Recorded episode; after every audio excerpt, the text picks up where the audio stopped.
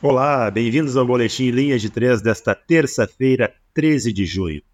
E a NBA tem um novo campeão. O Denver Nuggets bateu o Miami Heat por 94 a 89, fechou a série final em 4 a 1 e conquistou o primeiro título da história da franquia. Denver confirmou o favoritismo e venceu um valente Miami Heat, que nesse jogo 5 vencia no intervalo, uma proposta de jogo bem acelerada provocou problemas de faltas em Nikola Jokic e Aaron Gordon. Também 10 turnovers para o Denver Nuggets no primeiro tempo. Isso fez com que a gente visse até alguns minutos de DeAndre Jordan em quadra. As duas equipes com um aproveitamento muito ruim do perímetro. Denver fechou com 17,9 e o Miami com 25,7. Denver chegou a estar 1,17 da linha de 3. Mas nos rebotes, vantagem para o time do Colorado, 57 a 44.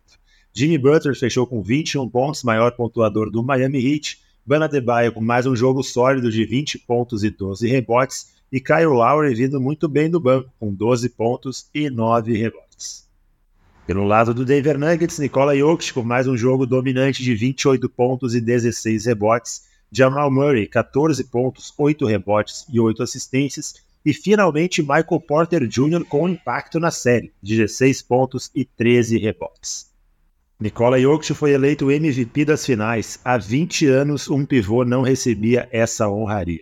E também se tornou o primeiro jogador na história a liderar os playoffs em pontos, rebotes e assistências.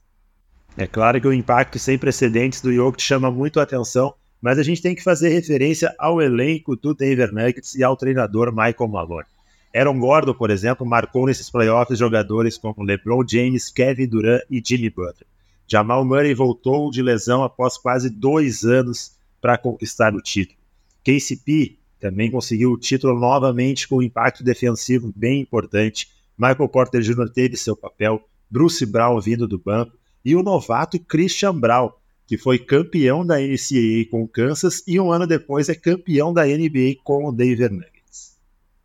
Mas tudo isso nós vamos desenvolver melhor no episódio do podcast Linha de Três que vamos gravar para fazer o fechamento de temporada da NBA.